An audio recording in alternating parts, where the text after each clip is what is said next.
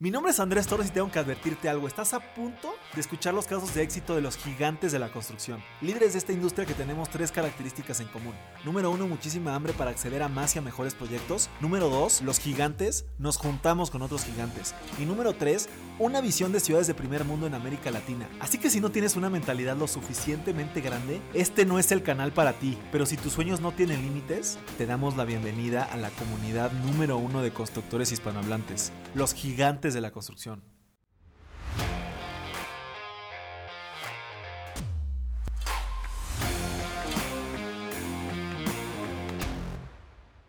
Mis gigantes, bienvenidos a un episodio más de este, el podcast más importante de construcción hispanohablante.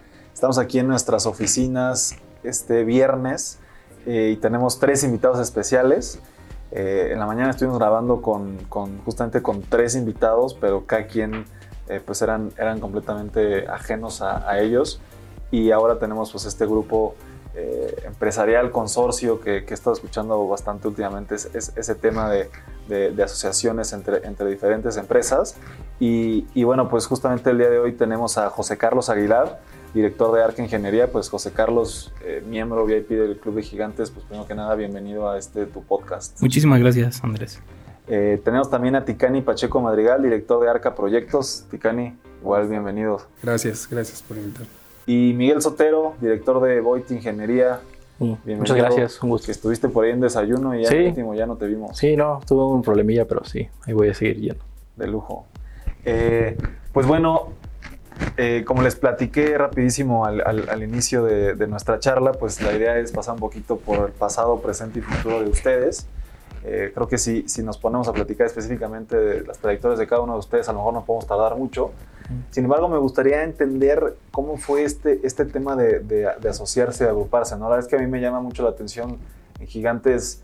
Eh, si bien pues siempre decimos que los gigantes nos juntamos con otros gigantes, yo estoy asociado con Alex en, Gigantes de la Construcción, eh, pero bueno, en, los otros negocios pues siempre han sido negocios muy familiares no sé a veces qué tan, qué tan eficiente es esta parte de asociarse con, con, otras personas y cómo les ha funcionado, pero me gustaría que nos platicaran cómo ha sido este transcurso de, de, a lo mejor ser amigos, no sé, a volverse socios, etcétera, o, si todo ha sido en un tema profesional. No sé quién, quién quiere empezar.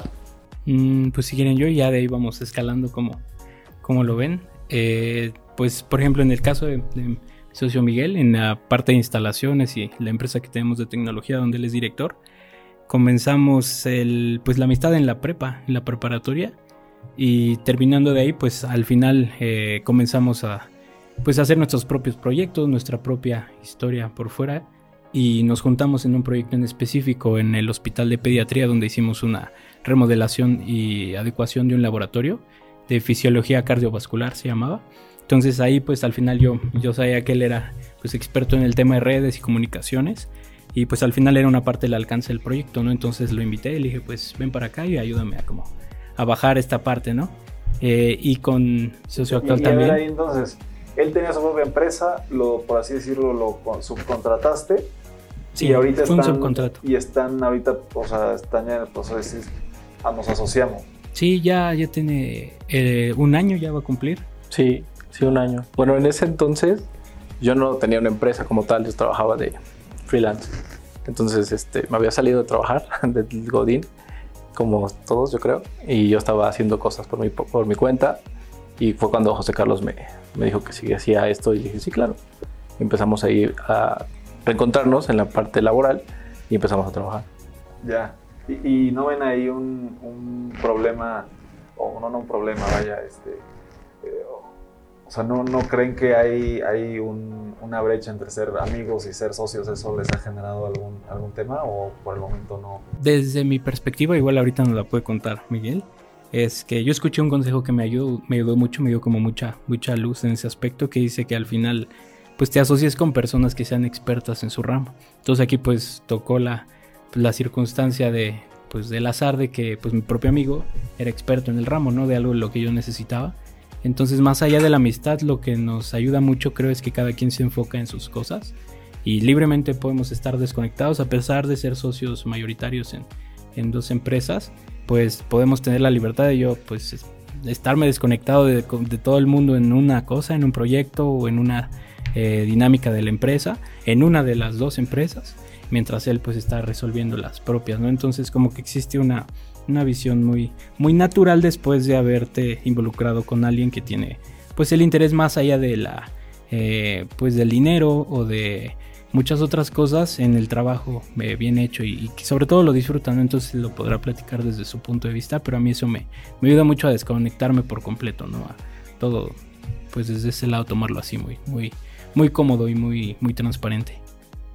Pues, yo me asocié en algún momento con un amigo de la, de la primaria y no fue bien, él en realidad estaba más en tema de, mercado, de mercadotecnia, pero empezó a trabajar conmigo y, empezamos ahí a hacer proyectos de remodelaciones, etc.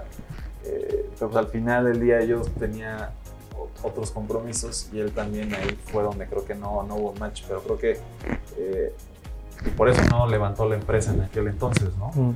Pero, pero pues creo que aquí sí están enfocados y aunque sean amigos de la preparatoria, pues, pues seguramente les, les va a ir muy bien. Muchísimas gracias. Cabe mencionar otra cosa medio curiosa. Yo un tiempo también estuve bueno, yo, yo, yo entendí un tiempo que las sociedades eran como, como un matrimonio, a veces hasta un poquito más, más exhaustivos.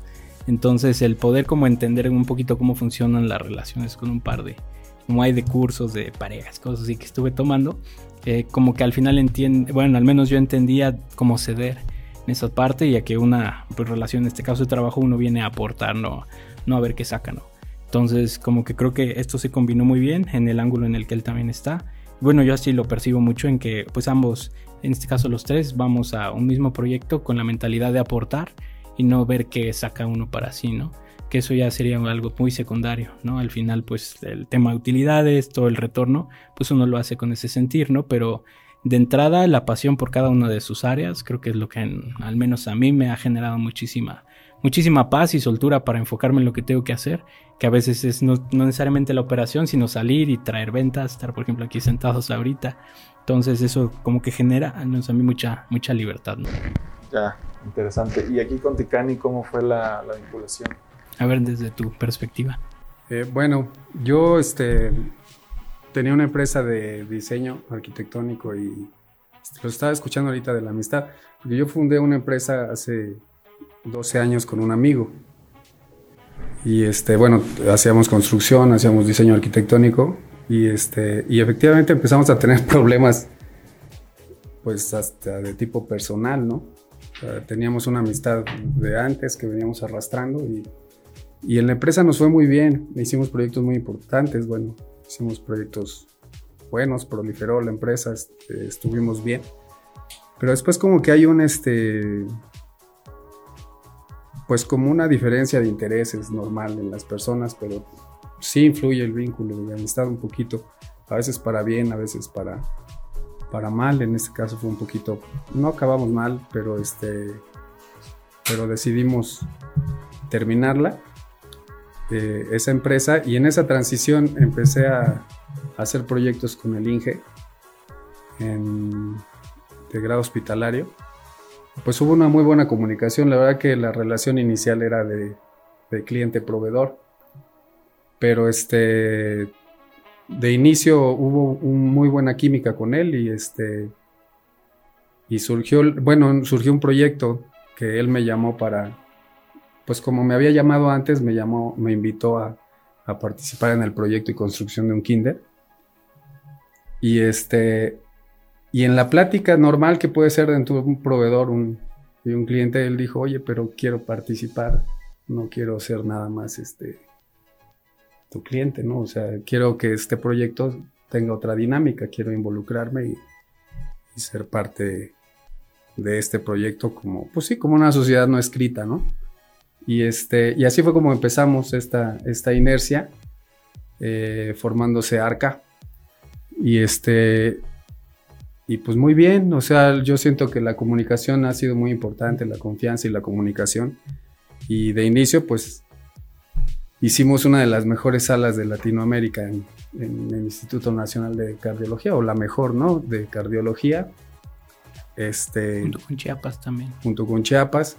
O sea, en el, en, pues Arca es de la, se fundó en la pandemia y, y pues casi casi fue nuestro primer reto Este, y muy bien, pues ahí están las salas operando y, y esperemos que, que, Arca sea el inicio de, de una sociedad sana y próspera. Así es. Me gusta, me gusta. Entonces esta sí fue como 100% en el ámbito profesional. Sí, así es. O sea, siempre estuvo una relación laboral y de ahí escalaron a la, a la sociedad un poquito diferente entonces a la, a la de, a la de Void. A la de Void. Este, eh, y, y, ahorita que, que, que, que, mencionabas este tema de, de, la pandemia, ¿qué tan complicado fue para ustedes empezar o emprender durante la pandemia? Pues fue muy divertido, ¿no? Pues sí, divertido, se podría ser la, la palabra. Este, complicado. Porque empezamos dos semanas más o menos antes de que fuera el, el, brote genuino aquí en la Ciudad de México. Dos semanas antes que pues todo estaba normal, armamos la plantilla 2020. de... Ajá, armamos la plantilla de equipos, eh, él se estaba terminando de, de, poner de acuerdo y desarrollando el proyecto ejecutivo con los consultores, todas las partes de ingenierías, cruzando datos entre unas y otras instalaciones, todo natural. De repente lo anuncian, eh, pues la verdad no pensaba, yo al menos no pensé que llegara hasta acá a la ciudad, así como llegó, y de repente brotó y pues empezó a subir materiales, empezó a haber muy como mucha dinámica de miedo en la gente.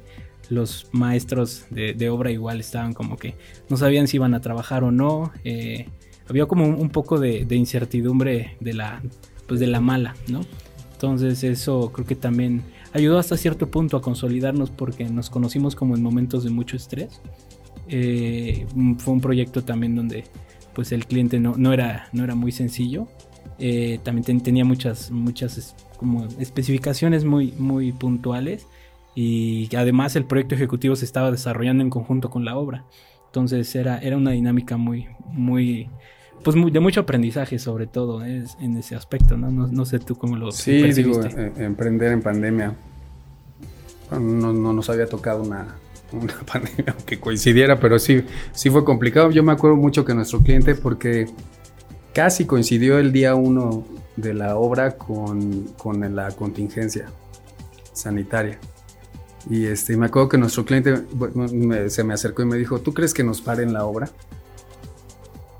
No, ¿por qué? O sea, yo lo veía algo como muy lejano y poquito a poquito se fue creciendo el... Creo que nadie avecinaba el qué tanto iba a crecer. Y efectivamente pues empezó a, a haber mucha especulación, este, desarrollamos en ese, en ese ambiente la obra, este, pues nuevos totalmente, o sea, nacimos en la pandemia y, este, y así nos intentamos adaptar. Y, eh, y bueno, pues ahora ya ahí está construido el, el kinder. Este, quedaron pues bien agradecidos ¿no? con, con el diseño y la concepción de su escuela. Pues muy bien, fíjate que a mí me pasó algo parecido ahí en la pandemia. Digo, no, no habíamos empezado literal una semana antes. O sea, sí creo habíamos empezado el, eh, en enero y esto fue como en, en marzo. Y, y, la verdad es que sí, como contratistas, pues sé de eso, ¿no? Que tú no controlas si puedes empezar la obra o no puedes empezar la obra. Entonces, eh, como no, no es tu decisión, quedas como en el limbo, ¿no? Mm. Eh, como que si eres el desarrollador, pues dices, sigo la obra, no sigo la obra, pero como contratistas no estábamos también en la, en la, en la espera de que nos dijeran si nos parábamos, si no nos parábamos, si teníamos que, que, qué medidas teníamos que tomar, etcétera. Y entonces, pues como no eres al final el, el que trae como tal la rienda del, del proyecto, pues sí es, es complicado.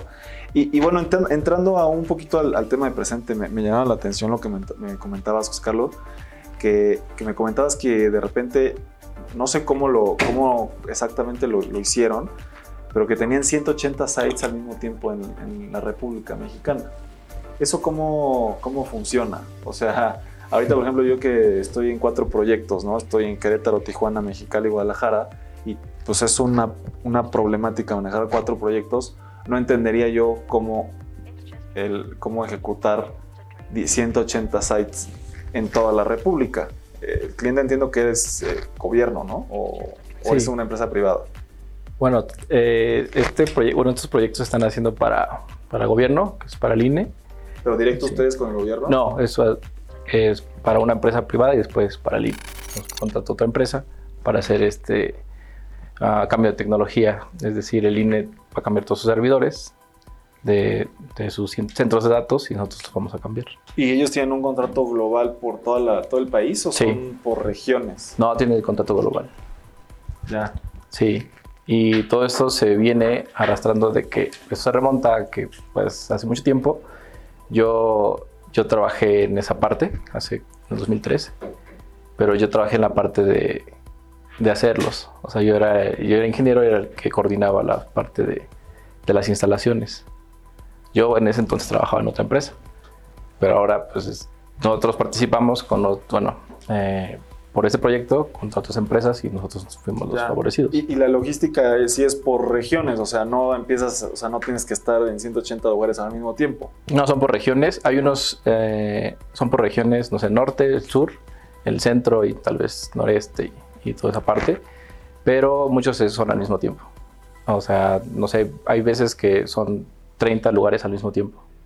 Y para ese tipo de situaciones tenemos líderes que, que son de las regiones y que ellos controlan y ven esa parte.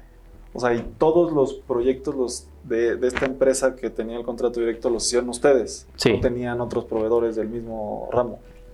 Sí, nosotros bueno, tenían proveedores, pero pues no sé, por costos y porque antes yo digo- les digo que trabajaba cuando era este, freelance, trabajaba para esa empresa. Ya. O sea, yo les trabajaba y yo hacía eso. O sea, yo traía los mantenimientos y yo traía toda esa parte. Eh, y pues ya ahora con- cuando hacemos la sociedad, pues decidí participar por todo, no nada más por algunas regiones. Ya. Entonces ahorita que, nos- que participamos, pues nos dieron la oportunidad de hacerlos y pues es lo que se está haciendo. Y en, y en ese tema de tecnología de, eh, ¿cómo, se, ¿cómo se dice? Re, no sé, este, Como una migración. modernizar, modernizar la, la tecnología, los sites de las empresas es un tema que, que está siendo constante. Por ejemplo, yo estaba cotizando igual el tema, bueno, no el tema eléctrico más que el tema de sites, subestaciones, ese tipo de cosas. Por ejemplo, en la UNAM hicimos esos trabajos, estuve cotizando eh, para otras personas igual el, el remo- el modernizar sus equipos de instalaciones eléctricas. Esto, cada cuántos años hay que, que remodelar o cambiar los sites, por ejemplo, de las empresas. Pues, en- pues depende de, de, bueno, de varios factores. Uno sería, pues la parte tecnológica pues, sería cada 3, 4 años, porque hay veces que las piezas ya no existen. Pero, en, por ejemplo, para gobiernos lo alargan demasiado, lo más que se pueda. Entonces, esto lleva del 2013, ahorita llevamos casi 9 años con esos servidores. Entonces, Pero tres años cambiar los servidores. O sea, un servidor cuánto cuesta? Ah, Claro. Sí, son caros. Entre 3 y 5 años yo digo que cambiarlos o, o, o en vez de cambiarlos, actualizarlos. Pero ya hay, servidores, ya hay servidores con la capacidad para que los rentes mensualmente. ¿no? Claro, claro, pero pues en la parte de, gobierno, pues creo que prefieren tener sus cosas. O depende para qué situaciones sean. Pero finalmente, o sea, lo, lo que yo he entendido que un servidor, al ser virtual, que está en la nube, tiene la misma función que tenerlo en físico. La única diferencia es que, pues, te cuesta menos, te cuesta más. Sí, pero depende para qué lo vayas a utilizar. Digo, si lo utilizas para tener como almacenamiento, pues sí está bien. Pero si necesitas una tarea en específico, que sea muy, muy específica, por ejemplo, para este caso el INE, pues sí lo necesitas en, Algo más en físico. delicado, ¿no? Sí, y delicado. aparte es tema de seguridad. Sí, sí, si no le pueden filtrar datos y no lo tienen ni siquiera conectado a la red de internet, lo tienen en una red local. O sea, no tiene internet. Entonces es por seguridad. Y entre esos, todos estos sites, o sea, digo, no, no, yo no tengo idea, o sea, no, no, no estoy muy letrado en el tema, pero entre esos 180 sites del INE no se comunican entre sí entonces. Entre ellos sí, pero una red local. Red local, del INE. Pero es en necesitan internet. una línea. Pero es una intranet del INE. O sea, es algo, es una intranet. Y pues los servidores se conectan al INE y del INE se conectan entre ellos. O sea, un intra- intranet no necesita internet. Sí, pero o sea, tiene bloqueado todos los, todas las salidas. O sea, no puedes, por ejemplo, meterte a Facebook desde ahí. No, yo sé, o sea, eso lo puedes hacer desde un celular, una computadora, Sí. pero es a lo que voy entonces, o sea, ¿por qué invertir tanto dinero si de todas formas sí puedes meter un firewall muy poderoso para que nadie se robe la información? Ah, porque es una tarea muy específica esta que, que se está haciendo, es para mm, revisar y monitorear la parte de los spots políticos. Entonces, como tienen que captar señales, pues, desde radio y televisión, pues tienen que ser servidores físicos, no pueden ser virtuales. Nada más por eso, si no, si serían virtuales. O sea, digo, no sé esto qué tan, este, ¿cómo se dice? ¿Eficiente? No, no, no, no. eh, estoy un poquito disperso hoy, pero, o sea, ¿qué, qué tan, ¿qué tanto se puede compartir esa información, vaya? Eh, o sea, el INE está monitoreando todos los, los, spots de la tele y la televisión y, lo, y, o sea, no sé si eso lo puedes compartir, o sea, exactamente cómo funciona ese, ese sistema. Ese o sea, sistema. ¿tú- ¿Ustedes lo, lo programan o ustedes no tienen nada que ver con eso? O sea, nosotros no hicimos la herramienta, nosotros nada más instalamos y, bueno, sí configuramos, pero no hicimos la herramienta. La otra empresa que los contrató sí la hizo. Ya. Entonces ellos monitorizan, eh, monitorean, perdón, esa parte porque pues es por, no sé, es una ley que está, no sé el cual, la verdad no lo recuerdo, pero se tiene que revisar que se bueno, que reproduzcan los medios de comunicación los spots políticos, todos. Ya. Si no se reproducen, pues hay multas. Entonces ahí pues, el, dinero, el INE va a O recuperar. sea, si se exceden de los minutos. Se, o se de- exceden, no, mejor dicho, no se exceden, mejor dicho, no los pasan. Tienen que Ah. revisar que los pasen. No sé, tantos de tal partido, tantos de tal partido y en tal horario. No puedes pasarlos en la madrugada, no puedes pasarlos. O sea, esa era la única función de los 180 sites. Sí, nada más. Esa es la función, no entiendo. De revisar y monitorear que todos los spots políticos de todos los partidos se reproduzcan en radio y televisión abierta y, y algunas de, bueno, en todos los canales de televisión abierta, nada más, de todo el país. Entonces, como en, no sé, en una parte de Michoacán no, hay, no se ve lo mismo que aquí, tienen que poner uno ahí. Es, es por eso. Ah, Mira, qué interesante. Sí, y el tema de, de redes sociales, eso sí lo hacen en un lugar eh, en Ciudad de México. Sí, lo más, lo más seguro es que sí lo hagan en Ciudad de México. Ya, Ya no tienen nada que ver. No, eso ya es aparte. Tienes que estar en radio. Ya, interesante, ¿no? Está, qué, qué proyecto tan, tan interesante. Y, y- y bueno, mi querido José Carlos, la, la siguiente pregunta. eh, en el tema de, de- de hospitales, entiendo que han estado mucho en, en- en ese tipo de proyectos. Eh, que, que- y bueno, ahorita comentaba aquí Ticani del, tema de, que tienen la mejor sala de cardiología. Eh, como, ¿Qué tan difícil es, es trabajar ese tipo de proyectos? ¿Han sido proyectos de remodelación y mantenimiento que creo que inclusive son obviamente más difíciles que, que un proyecto nuevo, ¿no? Sí, aquí lo que naturalmente nos dio la experiencia es que también venimos de tiempo atrás. Eh, yo tuve una empresa antes, hace, desde el 2014 y vendí mi parte en el 2018, que ejecutábamos proyectos de ingeniería eh, muy especializados en farma, alimentos y bebidas. Llegamos a también trabajar con, con aeropuertos y servicios auxiliares en todo el tema de monitoreo de combustibles de varios aeropuertos. Entonces, toda esa parte como de ingeniería, de al final de comunicaciones, de parte de es- especificaciones de construcción, todo eso como que ya traíamos un poquito. También el arquitecto viene de diseñar mucha, eh, mucha parte con centrales de mezclas, también en hospitales, entonces se juntó eso. Miguel también, toda la parte ingeniería a, a nivel técnico y de comunicaciones, de- porque al final al ser a un hospital también trae sus propios requerimientos de comunicaciones internas en cuanto a protocolos y todo ese tipo de datos, ¿no? Al final son eh, son temas muy sensibles porque de ello derivan, por ejemplo, vidas, ¿no? Entonces eso nos permitió de algún modo poder cruzar esta... eh, ese fue otro de los proyectos que nos consolidó mucho porque fueron cuatro proyectos simultáneos, fueron cuatro salas que se hicieron al mismo tiempo. Una de ellas sí fue remodelación e implementación de equipos nuevos, pero las otras tres sí fueron por completo desmantelar lo que había. No, mucho de ello no se conocía, lo que existía, entonces fue hacer un levantamiento muy exhaustivo de todo lo que eran las necesidades y requerimientos de las máquinas, ¿no?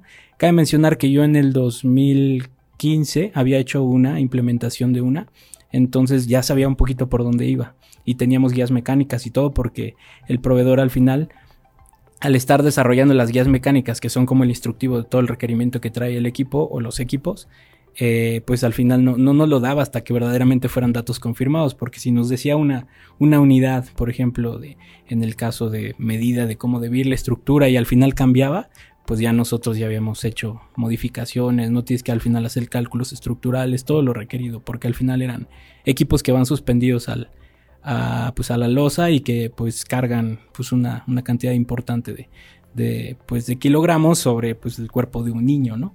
Entonces esa parte creo que nos, nos consolidó mucho como empresa al final porque sí fue, o sea, nos, nos, nos dieron tres meses para ejecutarlas y realmente fue como un poquito de, pues gracias a que tuvimos esa experiencia previa, sabíamos a dónde ir, sabíamos los datos que obtener lo cruzamos un poco con la experiencia de los proveedores, de consultores y empezamos a, trabajar desde antes los proyectos y eso nos permitió poder eh, pues llegar al final en, tiempo.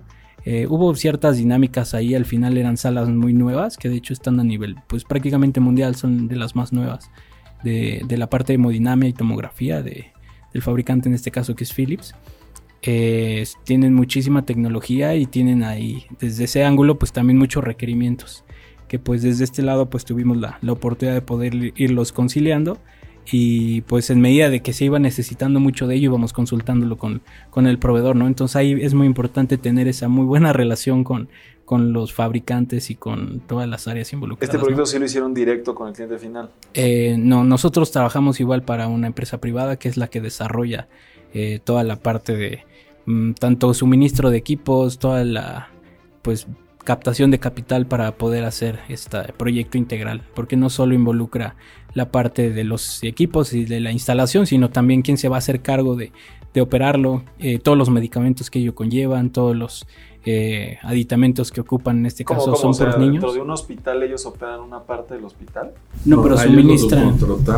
Ajá, suministran el. Por ejemplo, cuando te hacen cirugía del corazón ah, y te. que lo rentan rentan el equipo? No, la dinámica que tienen ellos es que ellos hicieron esa donación al hospital y el hospital se los paga en, cirugías de niños.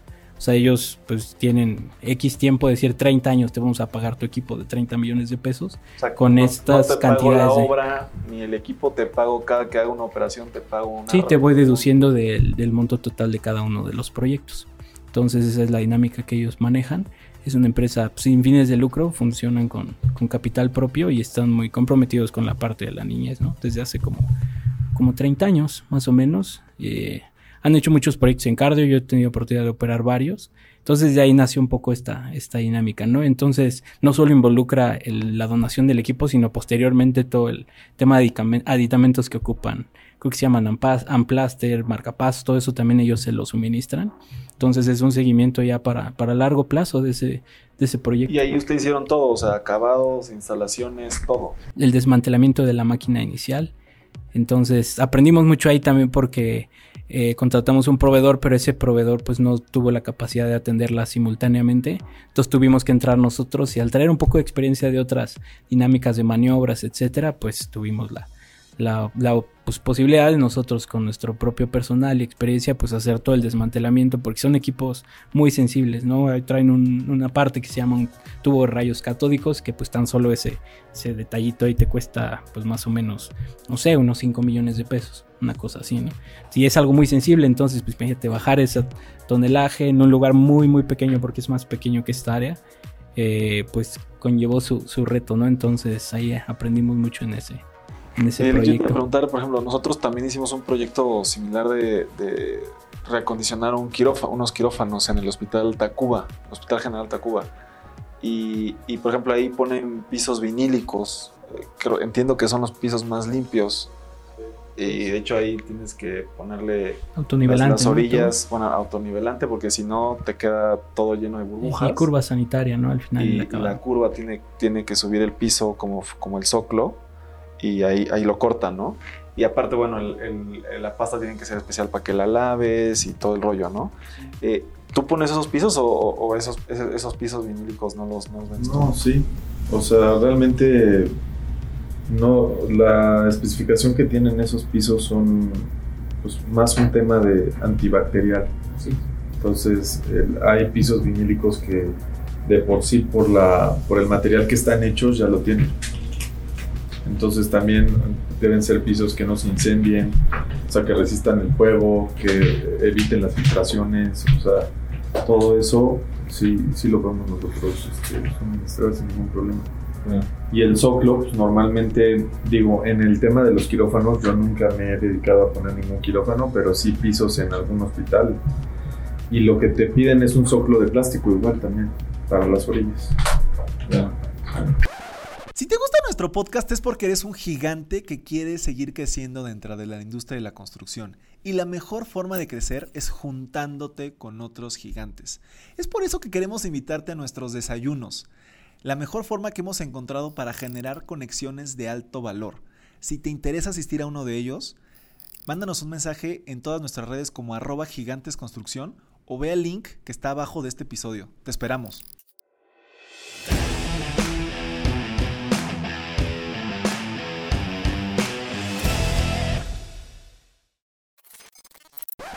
¿Quieres ser parte de los gigantes y participar en un episodio del podcast? Te invito a unirte al Club de Gigantes, la red de negocios más innovadora de la industria de la construcción, donde tendremos sesiones privadas con líderes de la industria y buscaremos asociarnos entre los miembros de la comunidad para acceder a más y a mejores proyectos. Te dejo la información completa en la descripción de este episodio o ve a nuestro perfil de Instagram y encuentra más información por allá.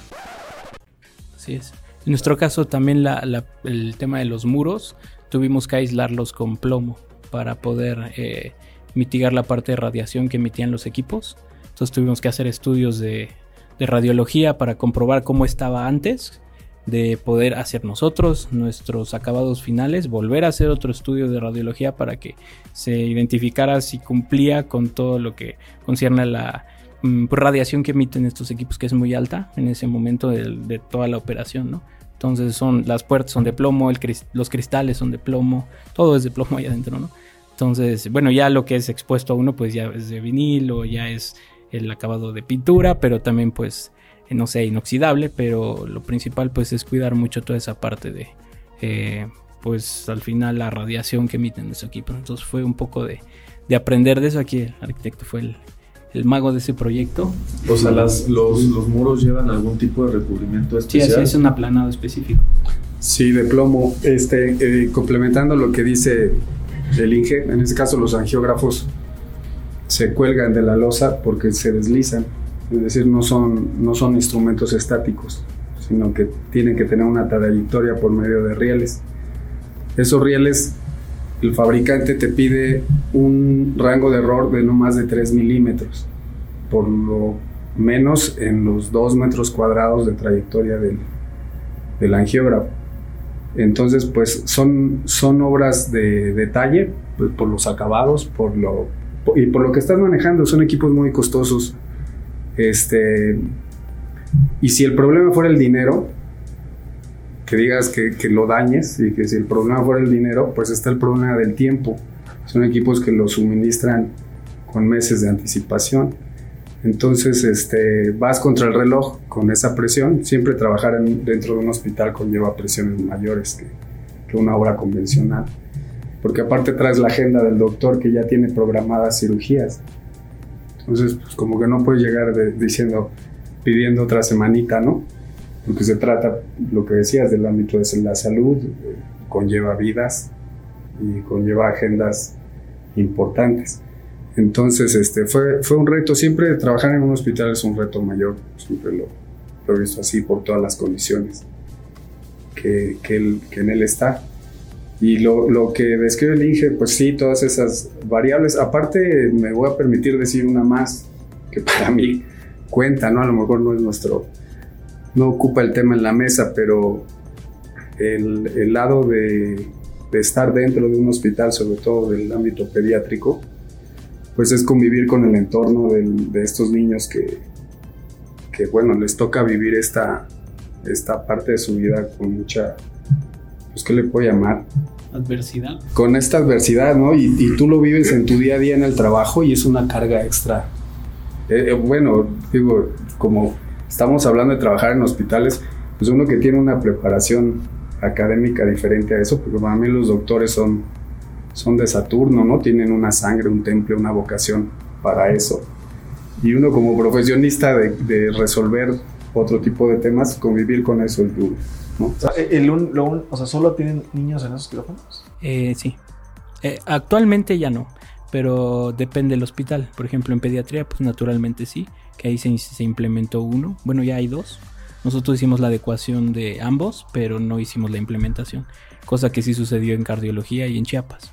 Entonces, eh, en Chiapas también son puros menores y en cardiología sí, sí son de, de todas las edades. De hecho, me tocó que el primero que, que, que apoyé a, a implementar en el 2015 a como al mes eh, a una de mis tías la, le hicieron ahí su cirugía, ¿no? Entonces fue así como, como algo importante porque dije, ah, pues tuve la participación de un equipo donde prácticamente Pero ¿qué, qué enfermedad es la que, la que resuelve ese? O sea, es una principalmente son cardiopatías, son todo el tema de soplos, Yo pues no soy médico, no los conozco, pero ya son cosas que al final pues los menores traen o que se van desarrollando y pues o cuando lo famoso que se te tapan las arterias por pues por mal comer, ¿no? Cosas de ese estilo. Eh, pues ellos lo que al final diseñaron fue un equipo que ya no tienen que abrirte el corazón, digo abrirte el, pecho, costillas, todos los órganos que hay eh, de la forma que sea para poder llegar hasta el corazón y tapar un, un hoyito milimétrico, ¿no? Diseñaron un equipo que por la aorta en la pierna te envía una sonda que llega hasta el corazón. Hay un sistema que se llama contraste, que te inyectan un, un químico que como arbolito de Navidad te alumbras así todas las venas, arterias, y los ven en un sistema ya prácticamente muy tecnológico donde pues identifican milimétricamente casi, si no es que hasta más, donde tiene que ir ese catéter, llegar y ahí expandirse como, como, un, como un paraguas y cerrar el, el, el, daño que hay ahí, ¿no? Y pues eso, pues sales, sale, el niño sale caminando de, de, esa cirugía, cosa que en una cirugía de corazón abierto, pues, pues no, tienes una, una, recuperación más larga, ¿no? Entonces, pues son los dotes de la tecnología. Esos son los aparatos que también instalaron. Así es, los angiógrafos se llaman. Sí, eso, eso, hacen. Les vamos a mandar un vidito para que más o menos identifiquen. Eso también está, está, está retador porque, porque, pues ves como eh, entras, por ejemplo, yo cuando fue la primera vez también entras y pues ves personas así abiertas, ¿no? Y pues no estás preparado ¿Cómo? O sea, siempre. ¿Ustedes tenían que entrar a operar literal? O sea, No, pero entras pero cuando vas a hacer el levantamiento. expuesto a todo eso, ¿no? Cuando entras a hacer el levantamiento, pues te puedes. Yo me toqué que iba caminando sencillamente eh, y me toca que al lado de repente pues te abren la puerta para que empieces a hacer el recorrido de levantamiento y tienen un menor pues con toda la cabeza abierta y ves todo el cerebro y te quedas así como a, como a dos metros, ¿no? Sí, o estás detrás de una esclusa, puro cristal, o sea, no tienes contacto con nada de eso, pero visualmente sí, ¿no? Entonces como que te empiezas a acostumbrar un poquito a eso. Y este, y sobre todo añadiéndole el factor que son menores. Eso es eso luego, porque pues luego salen pequeñitos así que no caben ni en tu palma de tu mano y dices, ¿qué onda? Y luego que es un, un, pequeñito de ese tamaño pueda ser operado con una máquina de esas sin que tenga mayor circunstancia, pues es un milagro de la, de la ciencia, ¿no? Ya, qué, qué, qué, qué interesante. Y, y, en el tema del proyecto, ¿se entiende entonces eh, que, que, este grupo, por así decirlo, empresas es instalaciones, obra civil, acabados, etcétera, y proyecto también? En, en, el tema de proyectos, ¿se especializan más en proyecto arquitectónico, ingenierías o cómo, cómo, cómo, cómo funciona? Pues mira, eh, este, sí, en, en mi caso el, el, grado pediátrico ha venido con las oportunidades desde, desde mi etapa anterior, haciendo centrales de mezcla, como decía el Inge. Este, mezclas oncológicas, este, antibacteriales y de nutrición parenteral. O sea, se crea el ambiente, se controla el aire para generar estas mezclas por medio de campanas de bioseguridad. Y eh, bueno, hicimos, hicimos varias, varias centrales. Como proyecto. Como proyecto y obra. Proyecto y obra. Sí, sí, sí. Trabajando para varias empresas que comercializan las mezclas. Este, hicimos varios, mucho, la, la mayoría de, de, las que hicimos fueron adaptando edificios a, a mezclas. Y eh, recién en, en, el 16, más o menos en el 17, hicimos un edificio exclusivamente para, para mezclas. Ahorita estamos licitando para, para mezclas también en un hospital del gobierno. Bueno, está licitando una empresa para, nos está invitando con la empresa que siempre hemos trabajado, las mezclas.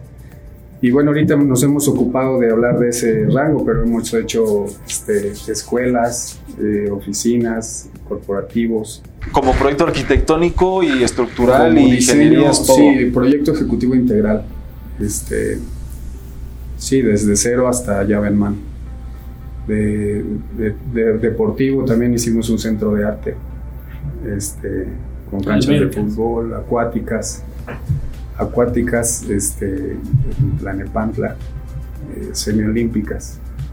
Entonces, este, cada reto que lleva, si no lo hemos hecho, pues nos documentamos al final que hacer arquitectura siempre se termina siendo el mismo. Procesadoras de carne también, porque mucho también este, ligan en los cuartos limpios con, con, el, con hospitales. Pero pues también hay cuartos limpios para alimentos, en las procesadoras de carne, hay este, cuartos limpios para la industria automotriz, para construir cristales blindados.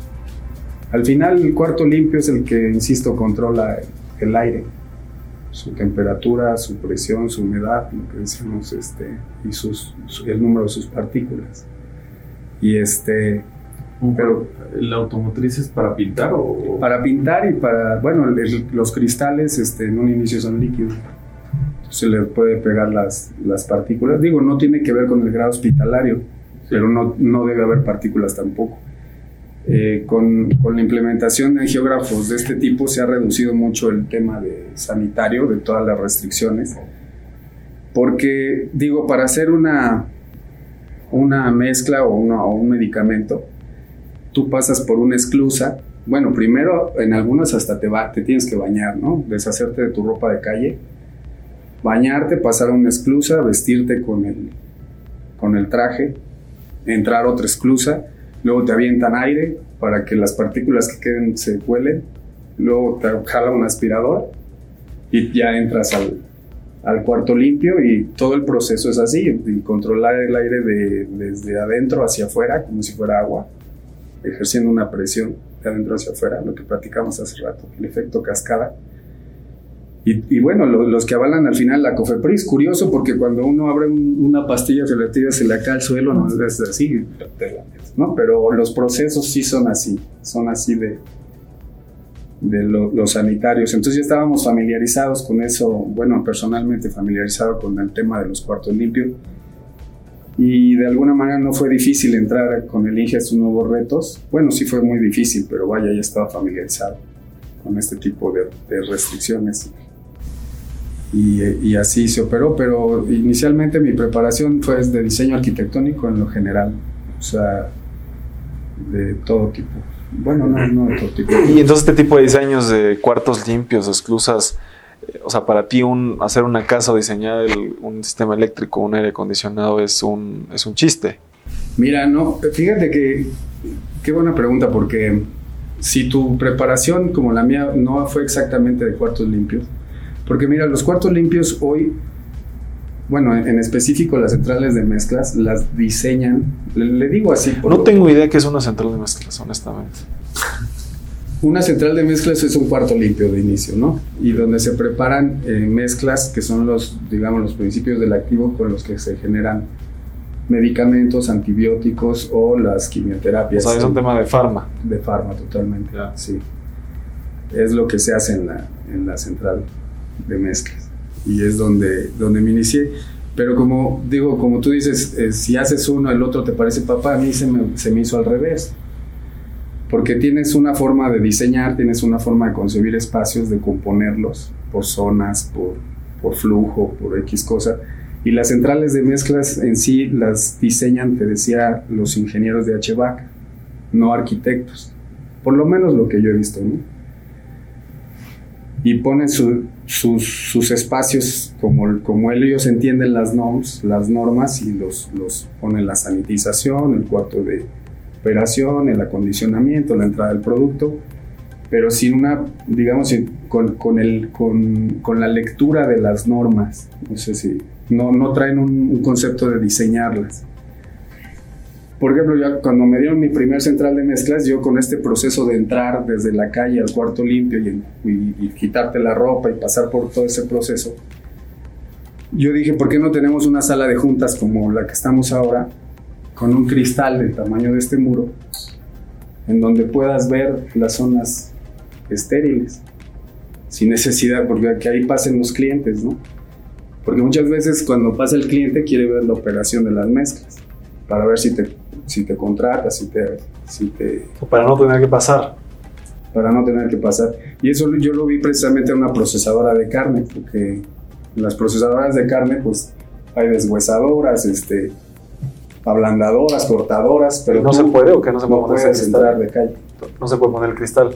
No, al contrario, yo en una procesadora de carne vi el cristal Lo propones en otros lados. y lo propuse en la central de mezclas y lo, lo, lo propuse en la acuática también, de que invi- invitaban al- a, a inscribirse a un alumno a la sala de juntas y se tenían que salir a enseñarles la alberca. Pues es lo mismo, ¿no? Que desde la dirección o desde la sala de juntas puedas tener acceso visual a una zona restringida. Y eso pues no, no le pasa mucho por la cabeza a los, a los ingenieros de HVAC, porque para los ingenieros de HVAC lo más importante es cumplir con las normas, lo cual está muy bien. Pero yo lo vi, La operación. yo lo vi al revés, sí, de, de mejorar las salas, la operación, siempre y cuando no se alterara el cumplimiento de la norma. ¿no? Pero ¿por qué se altera- alteraría ahí? Si lo que estás poniendo básicamente es un showroom. Al contrario, estás Es un- reforzando tal vez una Mira, norma, ¿no? Sí, pero lo- los, los ingenieros que se dedican a esto no lo ven así. Ahorita yo estoy trabajando precisamente con, en esta licitación que les digo, y son un poco cuadraditos. No es tanto que no, no pasen por normas, sino que son muy celosos de su forma de hacer las cosas y cualquier cambio les hacen No, pues entrar a una licitación Fíjate. no puedes tanto cambiar el proyecto, ¿no? No, eh, mira, hay un tema que es curiosísimo en las centrales de mezcla y es mi experiencia, nada más la mía. Que piensan que si está bonita no, no va a cumplir. O sea, se oye absurdo lo que estoy diciendo, pero hay mucho esa idea, sobre todo en los ingenieros de HVAC, porque el corazón de una central de mezclas al final es el HVAC, ¿no? Entonces tú llegas con ideas diferentes o quieres implementar, construir mejoras de este tipo y, y no, no- o sea, es cuesta un poquito de trabajo, pero al final en las últimas que he hecho tengo prototipos que también les puedo compartir de, de unas centrales donde sí se implementó esta, esta parte que digo.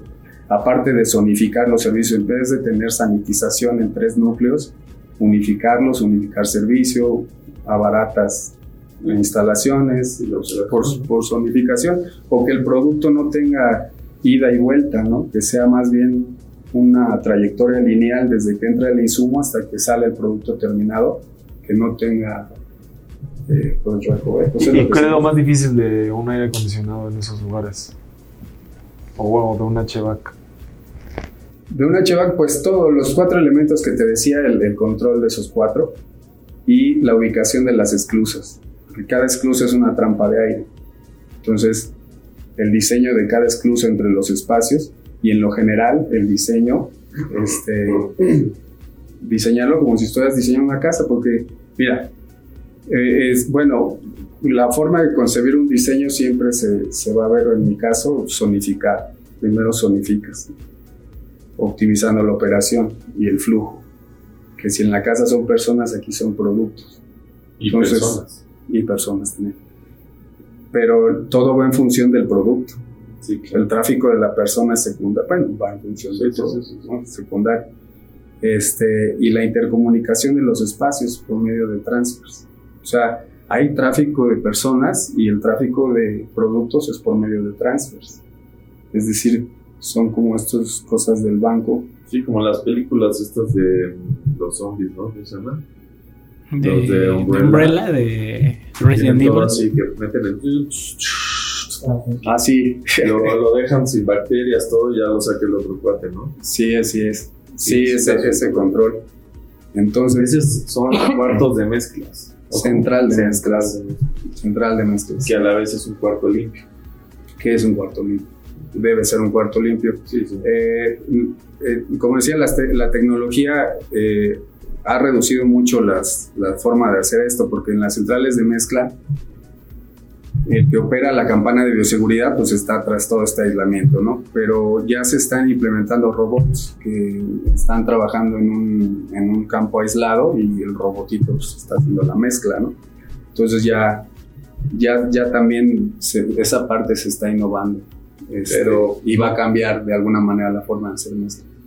Sí, pero el cuarto limpio tiene que seguir existiendo. El cuarto limpio debe seguir existiendo porque es al final del día un control de, de partículas. Pues está, está buenísimo, creo que siempre el ten- tener especialistas en esos temas pues está, está buenísimo, entonces ya saben aquí que arca temas de hospitales, cuartos limpios, todos temas es, es- es el bueno, ¿no? Creo que, me imagino, que no sé cuántas empresas haya de- con esa especialidad, O sea, no, no, no tenía yo ¿Ustedes tanta... hacían hospitales, tenían que subcontratar a este tipo de ingenierías para hacer quirófanos? Fíjate que no, ¿eh? O sea, fíjate, cu- cuando se hicieron la mayoría de los hospitales yo todavía no estaba, güey. Pero, por ejemplo, cuando nosotros hicimos eh, la remodelación que les platicaba del Tacuba, pues en esa no había cuartos limpios. No sé si es diferente tipo de... o no tiene... No No, tiene ese- más de, de acabados que son meramente sanitarios, ¿no? Como bien comentabas, que ya cumplen con ciertas especificaciones y que pues la propia instalación también conlleva su propia especialización, pero más allá de ello puede ser que, ya no sea necesario jugar con tema de, de, presiones positivas, negativas del aire, mm, al final es más como un tema de, inclusive hasta de facilidad de limpieza, o sea, al final el tema de las curvas sanitarias, de todos esos detalles también tiene ese diseño, ¿no? De poder limpiar muy sencillo hasta prácticamente rociar todo de agua y limpiar. obviamente subcontratamos gases medicinales. También. Y también subcontratamos un sistema que no me acuerdo el nombre ahorita cómo se llama, pero es de estos que pones el, la medicina aquí y le aprietas un botón y se va a otro lado del hospital por medio de ductos. No me acuerdo cómo se llama ese sistema. Son succionadoras.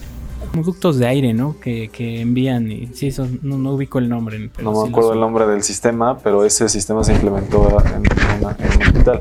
Pero, pero bueno, eh, y, y para, para, para, ir cerrando un poquito en el tema de futuro, entendiendo empezaron en pandemia, estas, estas tres especialidades, ¿qué, qué sigue o cuál es el, futuro? ¿Qué están pensando con, con, con esta, con, con Arca y con Void? Nosotros al final pues eh, tenemos eh, distintas visiones, ¿no? Pero en todas ellas pues recae lo que es la, el deseo de la especialización y de subirnos al final a lo que son las nuevas como tendencias, tecnologías, todo lo que ello conlleva. Entonces tenemos mucha parte de la estrategia alineada con la siguiente etapa, al menos que estamos escuchando mucho, que es por ejemplo todo el tema digital. Entonces estamos buscando alinear nuestros intereses a los de la empresa y al final a los de también la mayoría, ¿no? Que se van a ir inclinando hacia allá. Mucho a través del desarrollo inmobiliario, nos, nos apasiona mucho esa parte, el poder involucrarnos ahí. Entonces, eh, involucrarnos en esa parte, hacer nuestros propios proyectos a razón de incrementar pues, capital, generar nuestro propio patrimonio derivado de eso y involucrarnos en este cliente al final que no conoces, ¿no? Que es diseñar para alguien que no conoces, eh, sino más inclusive a nivel, pues algo que sea factible para el mercado, etcétera, nos está llamando la atención, pero seguir manteniendo la línea de la pues integración entre las tecnologías, la ingeniería, la especialización, a razón de pues hacer un, un consorcio, un grupo, un holding cada vez más, más fuerte, más integral, que sea autosuficiente. Tenemos la idea de que eventualmente tenga su propio fondo de inversión para poder fondear proyectos. Ahora sí que unos a veces conocemos que el tema de los clientes cada vez extiende más los términos de pago. Entonces, poder ejecutar proyectos más ambiciosos con un flujo de capital constante, ¿no? Que al final es lo que a veces te permite ganar o no una licitación. Igual el cliente es muy estable financieramente, pero pues los términos también van probando a los proveedores, ¿no? Entonces nosotros queremos poder tomar esa opción y pues ahora sí que añadirnos de todas las herramientas, no solo técnicas y profesionales, sino también a nivel financieras, eh, empresariales, que pues nos permitan ir por, por proyectos más, más jugosos y entretenidos, ¿no? Cada vez pues mucho éxito en, ese proceso a, los tres con, este grupo de empresas. Y, bueno, si, alguien le haya interesado, mi querido José Carlos, eh, eh, lo que platicamos el día de hoy, cómo te pueden buscar, dónde pueden encontrar más información. Sí, nuestro grupo de empresas es eh, Grupo Andelión, es el holding original, pero radicamos mucho a través de lo que es ARCA, Ingeniería ARCA, Estudio de Arquitectura. aquí les pasamos los, los links a cada una de ellas, Void Ingenierías, que es la otra empresa, y de ellas derivan otros grupos, otras empresas que también son operativas, pero que los ejes principales son estas tres. ¿Pero dónde los puedo? A ti en lo personal, ¿cómo es lo más fácil que te puedan buscar? Yo creo que por Instagram sería lo más sencillo. Buscamos como concentrarlo en nuestras marcas personales para poder hacer como un poquito más sencillo esto. Eh, y pues en mi caso yo soy, en, en Instagram está como José con C número 13, ¿no? Y esa es la forma en que me encuentran y pues ahí ven toda la descripción de la empresa en la que participamos, viceversa de, de mis colegas, estamos... A ti Miguel, ¿dónde te podemos encontrar? En... También en Instagram uh, como Mr. Mickey con doble I. Sí, Mr. Mickey. Del Instagram. Eh, tú, mi querido Ticani, ¿cómo Por medio de Arca con los enlaces de, del IGE. No me han acá redes sociales. ¿Te ya, todavía. sí. Es el experto, ¿no? Sí. Sí, sí, sí. No, solo, solo regañamos aquí a Alejandro. eh, pues, pues muy bien. Eh, para, tenemos una pregunta bonus con la que tenemos todos los episodios. Eh, no, no, fíjate que nosotros tenemos el, el, objetivo de Ingenieros de la Construcción de construir una ciudad, una ciudad 100% inteligente, 100% sustentable en América Latina. Desde su experiencia profesional en el tema de, de construcción tanto hospitalaria, instalaciones, etcétera, pero también es una opinión personal. eh, ¿cuáles tendrían que ser las características de una ciudad para que la consideraran como una ciudad perfecta? Más puertos limpios. no, es que, bueno, sí, cuartos limpios, pero como les decía, este, hacemos, eh, iniciamos haciendo diseño arquitectónico en general. Yo creo que una ciudad, la, la ciudad ideal es la que respeta al, medio ambiente, está muy trillado, pero, pero como arquitectos, diseñadores, proyectistas, ingenieros, eh, siempre tenemos un compromiso con eso porque nosotros vamos haciendo las ciudades con nuestro grano de arena, ¿no? con esa casa, con ese edificio, pues eh, contribuimos al impacto ambiental. Si dieran oportunidad de diseñar una ciudad de cero, pues sería cubriendo todos estos errores que hemos cometido. ¿no? Como, como arquitecto está interesante el proyecto porque eh, la, la, ciudad en sí es la suma de muchas mentes y muchos proyectos y muchas disparidades hacia muchos lados. Si nos imaginamos una ciudad ideal como un proyecto único e integral, pues habría que implementar que vaya conducida hacia, hacia la sustentabilidad y el respeto al medio ambiente. Porque de, de bonito fea, pues cada quien tiene una visión, Pero, pero en cuanto a esto no, y pues sí, nos estamos acabando los, recursos. Sí, sí, sí, pues tener una, una, una visión también de largo plazo, ¿no? Que, creo que en las ciudades mucho no se tiene. Tú, mi José Carlos, ¿qué, ¿cuál sería tu opinión? Pues como bien lo, lo, mencionas, la parte de planeación, ¿no? Sería, sería algo muy, muy primordial el poder, ah, como también comentabas, identificar los, las lecciones aprendidas, todas las áreas de oportunidad que tenemos hoy día y poderlas basear en un plan maestro que considere una, pues una adecuada planeación a, pues al final no sabemos cuánto dure la humanidad, ¿no? Ni de qué tipo de, goces vamos a necesitar en unas décadas, pero que vaya alineada pues al menos a los últimos datos que tenemos de aprendizaje de nuestras ciudades, de cómo se desenvuelven, cómo se empiezan a necesitar adaptar a, las nuevas necesidades del, pues, del home office, todos estos detalles ¿no? que van cambiando y que nunca van a ser los mismos. Eh, traemos ciclos, tal vez identificar esos ciclos como humanidad y poder diseñar un, plan adecuado para todo eso. Yo creo que me recargaría mucho por la parte de la planeación, como tú dices. De lujo, me gusta. Miguel. Yo creo que sería más de la parte de la sustentabilidad. Sí, no se puede hacer al 100%, pero sí sería lo más cercano, ser sustentable en la parte de, energía y energías limpias.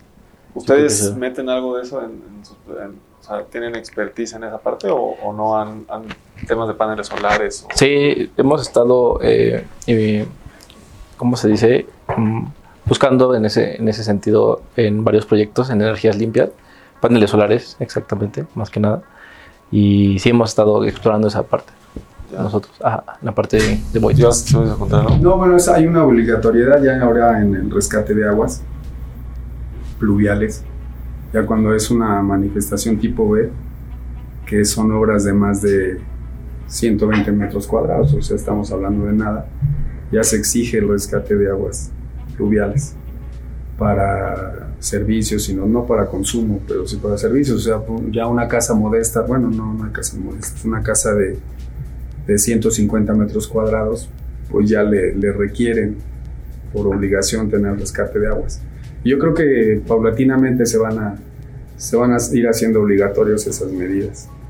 También, no sé, tener plantas eléctricas propias o los paneles solares, poco a poco.